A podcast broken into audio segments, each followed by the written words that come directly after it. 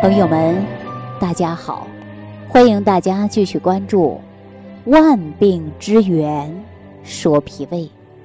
我经常跟大家说呀，养护脾胃是需要我们一辈子去做的事情，因为脾胃最大的一个作用就是把我们吃进去的食物啊，你无论是吃的是五谷杂粮、蔬菜水果、肉鱼蛋奶。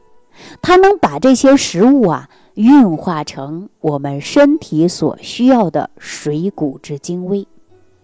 那说的通俗一点啊，就是啊，我们身体所需要的营养，都是通过脾胃来运化，对吧？经过脾胃的运化，也就是消化和吸收这个过程，然后把这些营养物质呢，来供给我们全身所需要的营养。我呢，经常啊会接待一些全国各地的朋友，啊，也经常呢到处去讲课，常常啊会遇到这样的问题，啊，说什么问题呢？就是啊，营养不良的人。当我每次说出“营养不良”这四个字的时候，哎呦，却有很多人呐，张开嘴巴，大大的眼睛看我，啊，眼睛里充满各种各样的疑惑，说啊。怎么可能嘛？怎么可能会出现营养不良呢？现在的社会呀，食物这么多元化，几乎是你想吃什么就吃什么，只要你愿意吃，啊，能吃的都能吃到。你说我营养过剩啊，我还相信，对吧？你说我营养缺乏或者营养不良啊，我这个还真的是难以理解。那确确实实啊，很多人呢都不太相信，对吧？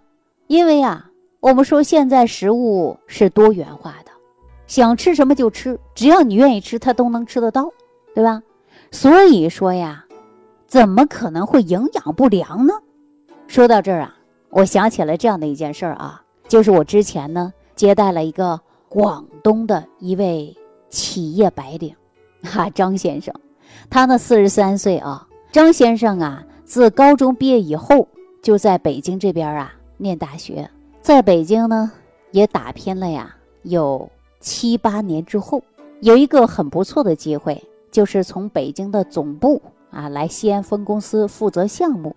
因为张先生的学历高啊，业务精，来到西安之后呢，他的工作起点呐也就比较高了，那自然上呢就是收入上啊也是非常可观的，哈也是很不错的。他自己呢就租了一套公寓。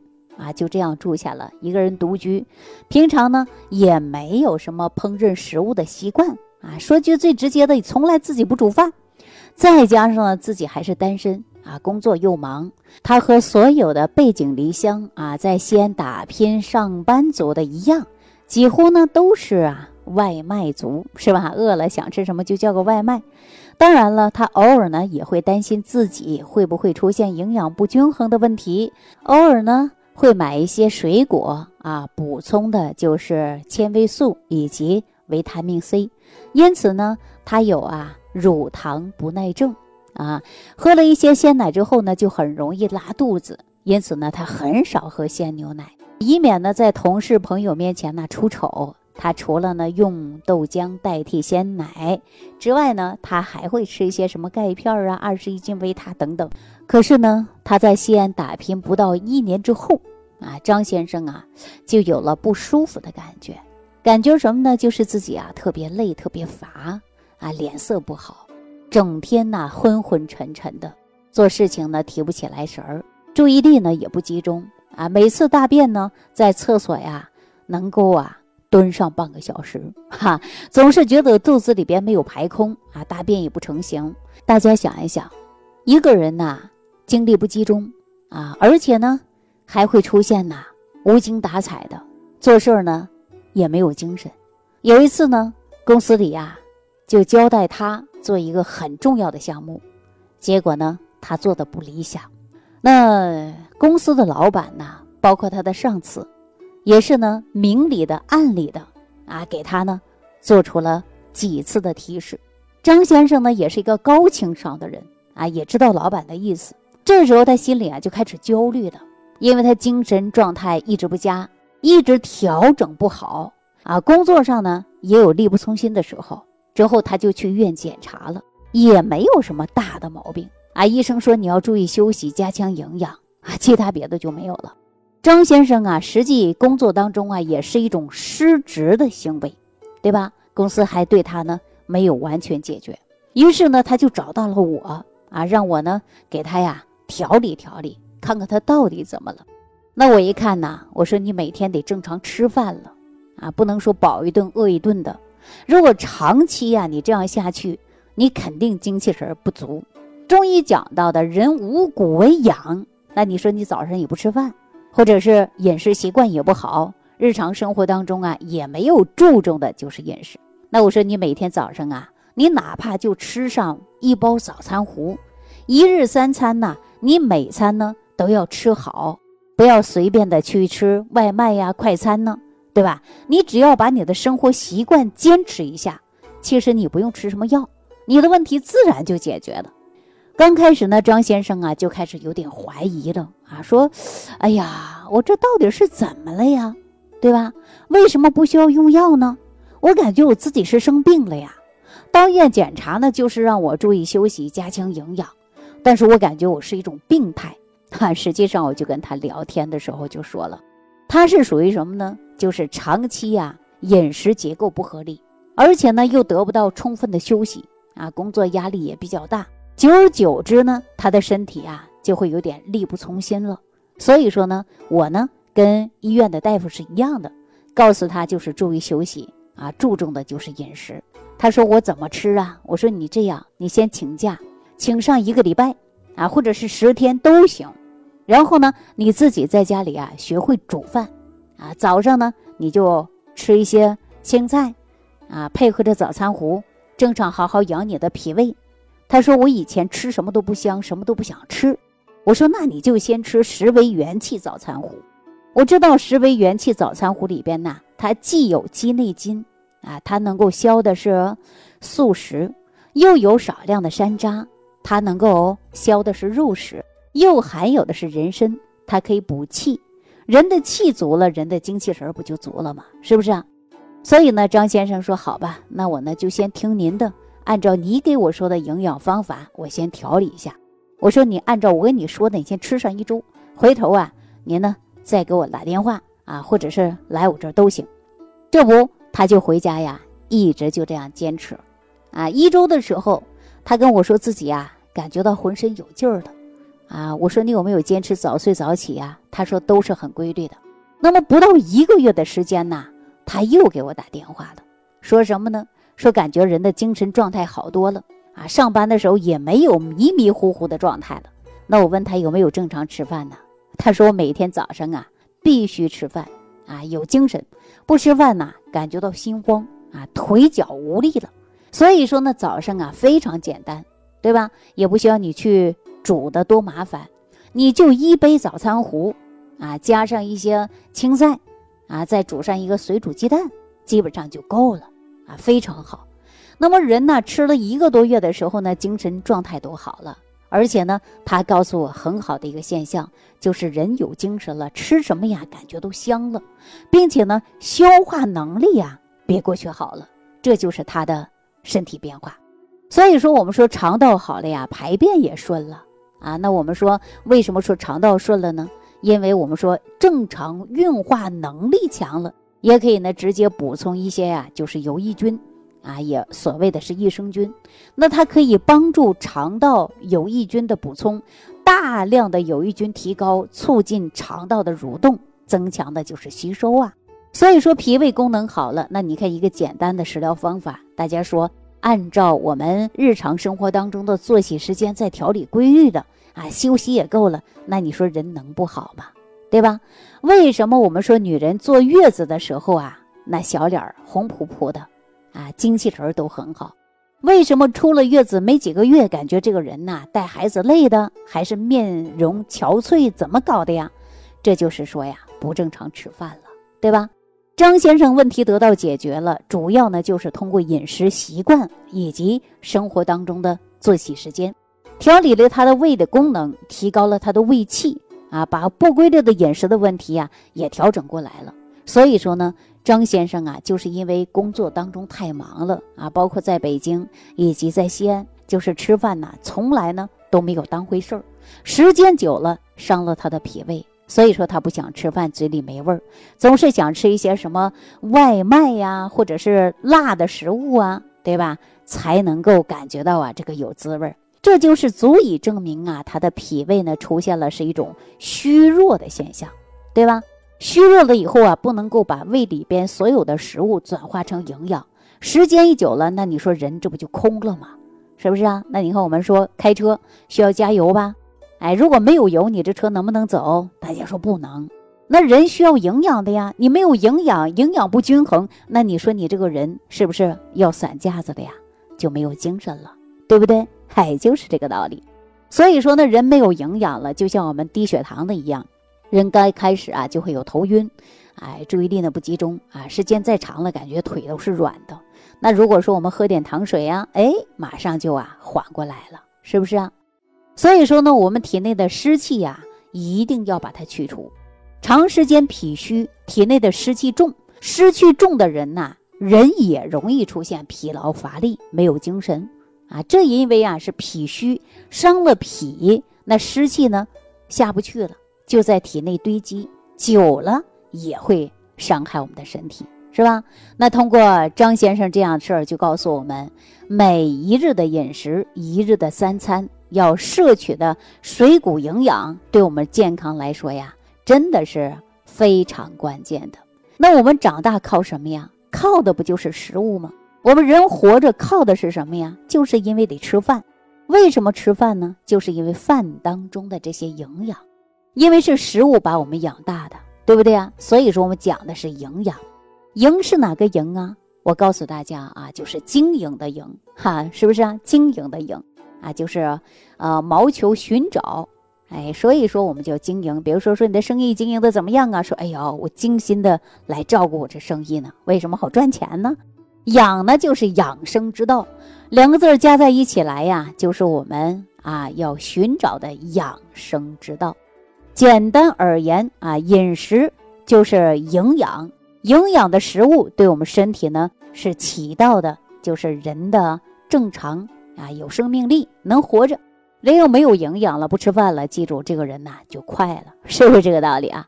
那饮食啊，提供了机体的营养物质的源泉，是维持人体生命发育生长，完成了各种生理功能是不可缺少的一个条件。对不对？谁说我什么都不需要？我饭也不吃，啊，常年不吃饭。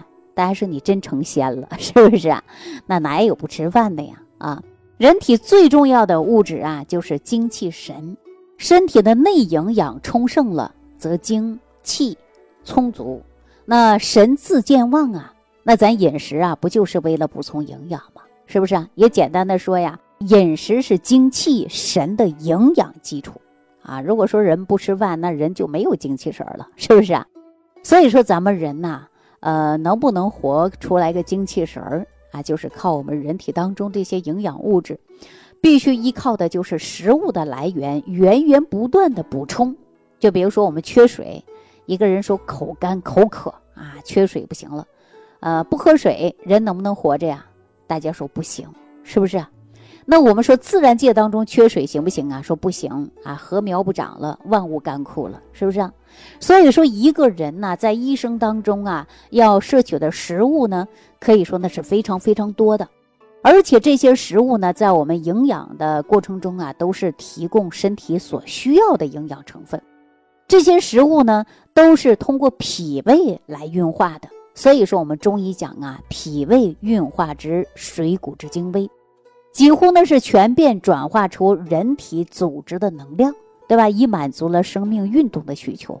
那我们的中医认为啊，食物呢就是通过脾胃啊运输转化出这些精微的物质，然后呢通过脾将水谷精微物质啊向上来开始呢输送了，也就是说输布了，供给的是谁呢？就是各个脏腑的组织器官。保证其他功能啊都能正常的发挥呀，对吧？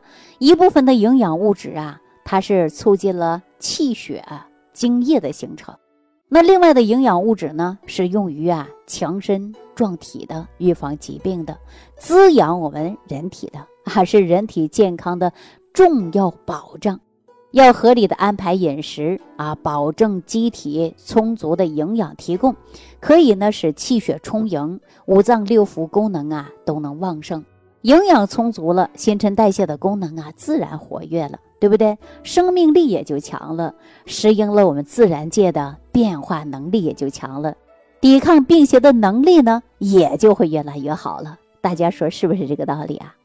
那《黄帝内经》当中啊就说了。说夫圣人之使治病也，不治已病，治未病。重要的一条啊，就是要加强饮食当中的滋养作用啊，因为饮食啊，对人体的滋养作用本身呢，就是对人体的一种重要的保健预防。那在这儿呢，我还要强调大家一点啊，就是我们人呢，单吃一种啊食物。是不是能维持身体健康呢？因为呀，有一些必需的营养素啊，如果一些必需的脂肪酸啊，包括氨基酸以及某一些维生素等等啊，不能由其他的物质在体内合成，只能啊直接从食物当中啊取得来的。那我们早就认识到这一点了，尤其我们国人呢，早就认识这一点了啊。就像《黄帝内经》当中。就给大家说，五谷为养，五果为助，五畜为益，五菜为充，对吧？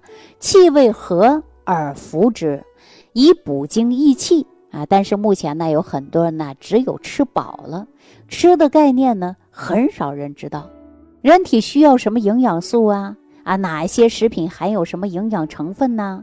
应该怎么搭配为平衡膳食呢？哈，比如说营养学啊，要求早餐必须摄取足够的营养，特别呢是要有一定的蛋白质和脂肪。但是啊，我会发现我国很大一部分的民族啊，都是早餐凑合。比如说一些学校的、机关的啊，还有一些工厂的，哎，这些食堂的早餐呢，往往大部分都是一个稀饭呐、馒头、咸菜，对吧？很少供应的就是优质蛋白。有一些学校的学生啊，由于早餐呢这个质量呢太差了，常常在第三节课啊就产生一种饥饿感了。呃，如果说肚子咕咕叫，饿的不行，那你说你学习的效率会不会下降？大家说肯定会，是不是啊？《黄帝内经》当中啊就说了：“饮食有节，故能形与神俱，而尽终其天年，度百岁乃去。”啊，所谓的饮食有节呀，就是指饮食要有节制，不能随心所欲，啊，而且呢，呃，还要关注就是饮食当中的这个量。大家说吃饭你不能吃太多，还关注呢就是进餐的时间，一定呢要注重的就是啊，白天呢你可以正常吃，晚上睡觉的时候啊尽量少吃，是不是啊？一是饮食的量，二是呢我们进餐的时间。对吧？人吃饭呢，你别吃太多，但是也不能吃的太少，吃个七八分饱就正好了。那人体呢，对于食物的消化呀、吸收啊，啊，还有呢，主要呢都是啊靠脾胃运化完成的。所以说进食呢一定要定量，不能吃的太多，也不能吃的太饱了，是不是啊？恰到好处那就是最好。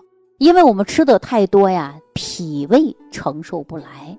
对吧？消化吸收功能运转就不能正常了，那人呢不能得到及时营养的补充，那也就是啊会出现各种各样的慢性疾病。